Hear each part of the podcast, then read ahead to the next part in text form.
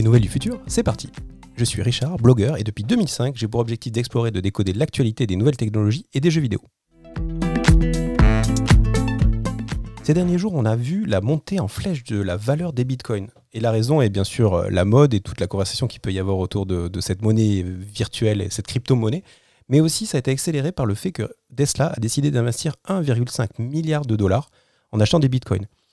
L'idée de la marque est bien sûr euh, de sécuriser ou de mettre à l'abri une partie de sa trésorerie plutôt que de le mettre dans des institutions financières traditionnelles ou classiques ou de les investir en bourse, comme beaucoup d'autres le font. Ils ont décidé vraiment de parier sur le Bitcoin.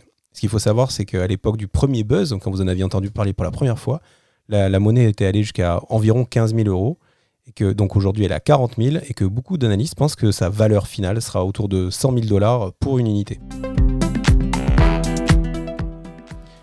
Du côté de chez Instagram, on fait un petit coup de filouterie. Jusqu'à présent, on encourageait vraiment les créateurs TikTok à venir sur la plateforme et à partager leur contenu.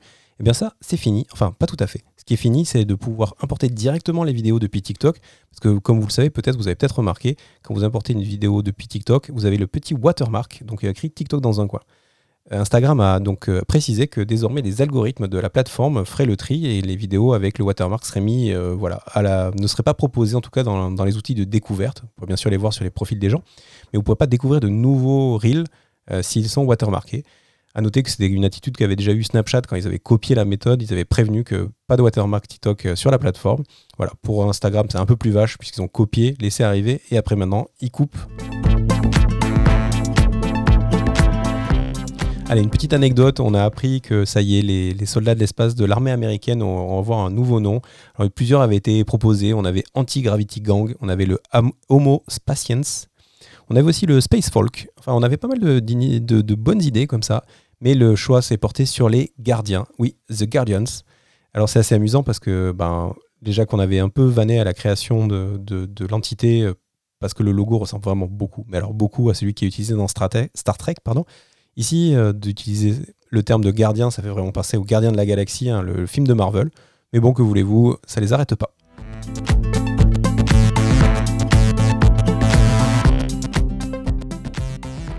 On a aussi eu la liste des biens culturels les plus vendus en France en 2020. Alors je précise, les biens culturels, il s'agit des livres, des vidéos, de la musique et des jeux vidéo. Le numéro 1, c'est Animal Crossing. J'en avais beaucoup parlé en mars quand il était sorti et depuis, un jeu qui bat tous les records. Hein, sur le plan mondial, c'est presque 25 millions de ventes. C'est un vrai phénomène euh, cette année. En France, il aura dépassé la barre des 1 million de ventes physiques et on n'a pas les chiffres pour les ventes euh, numériques. En tout cas, c'est le jeu qui aura dépassé FIFA qui gagne en général ou Call of Duty qui n'est pas présent dans ce classement. En tout cas, il est suivi par Mario Kart 8, un jeu qui a 7 ans, et le dernier FIFA quand même, qui se classe autour du million d'exemplaires vendus. Après, on trouve des livres comme euh, L'énigme de la chambre 622 de Joël Dicker, La vie secrète des écrivains de Guillaume Musso, L'anomalie de Hervé Le Tellier ou encore Fait maison de Cyril Lignac. Le premier film, enfin vidéo, euh, dispo, c'est le DVD de La Reine des Neiges 2 qui se retrouve à la 9 place.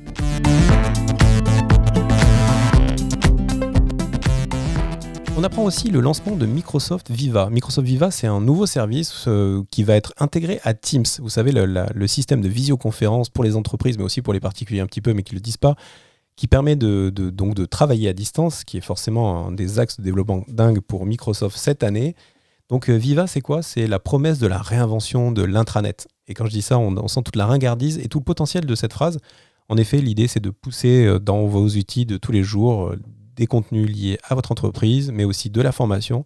Mais plus intéressant, Microsoft se bat beaucoup depuis quelques mois déjà pour essayer d'aider les gens à mieux utiliser leur temps et d'avertir les gens quand ils sont presque trop de temps en meeting, trop de temps sur leur écran. Enfin, il y a quand même un, petit peu de, bienveillance dans tout ça. Bon, on va voir si ça prend. En tout cas, c'est intéressant. Et euh, ce qui est sûr, c'est que ça a été annoncé par Nadia Nadella, le CEO. Donc, ça compte pour eux.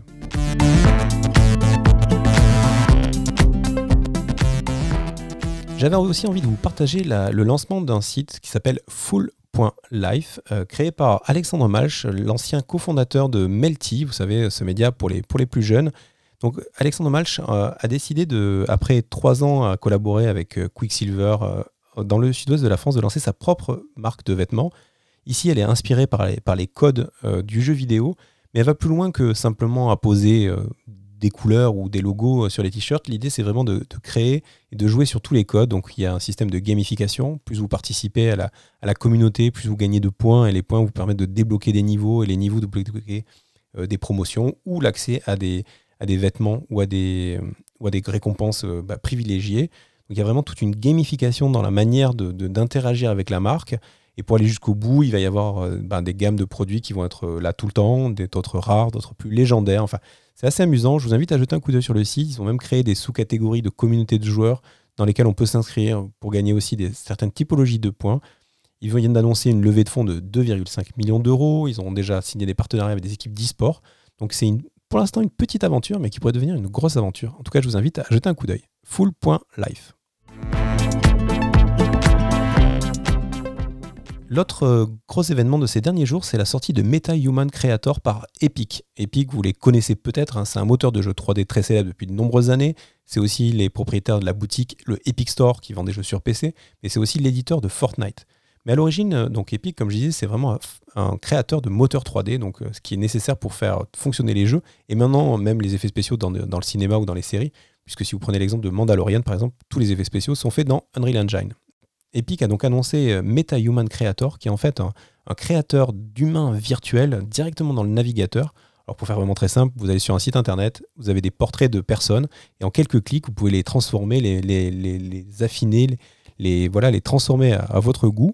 Et une fois que vous avez fait ça, vous pouvez les exporter et donc euh, les utiliser soit dans des projets de jeux vidéo, soit dans d'autres projets. Alors on ne sait pas exactement quelles seront les conditions d'utilisation, mais en tout cas la création de ces avatars est entièrement gratuite.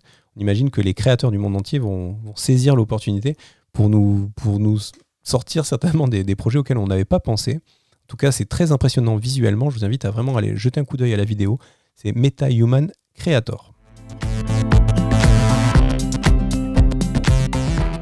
Et puis pour finir, comme toutes les semaines sur l'actuel des jeux vidéo, le, jeu qui fait le buzz en ce moment, c'est Valheim. Valheim, c'est un, c'est ce qu'on appelle un survival sandbox. Donc en fait, c'est un univers où on peut tout faire comme on veut. Euh, ça se passe dans, euh, une époque magique avec des vikings et l'idée c'est de se réunir avec ses amis pour euh, créer son village, crafter, comme on dit, ses armes et partir explorer. Alors ce qui est amusant avec ces jeux, c'est que autant le gameplay ou ce que va amener le créateur est important, autant c'est aussi le roleplay, ou en tout cas ce que mettent les joueurs dans, dans l'histoire qui se raconte et à quel point ils s'investissent dans cet univers-là. Et que voilà, c'est un peu vivre le film de Viking euh, dont on est le héros. Voilà, si ça vous intéresse, c'est une petite vingtaine de dollars sur euh, Steam. Ça s'appelle Valheim, V-A-L-H-E-I-M.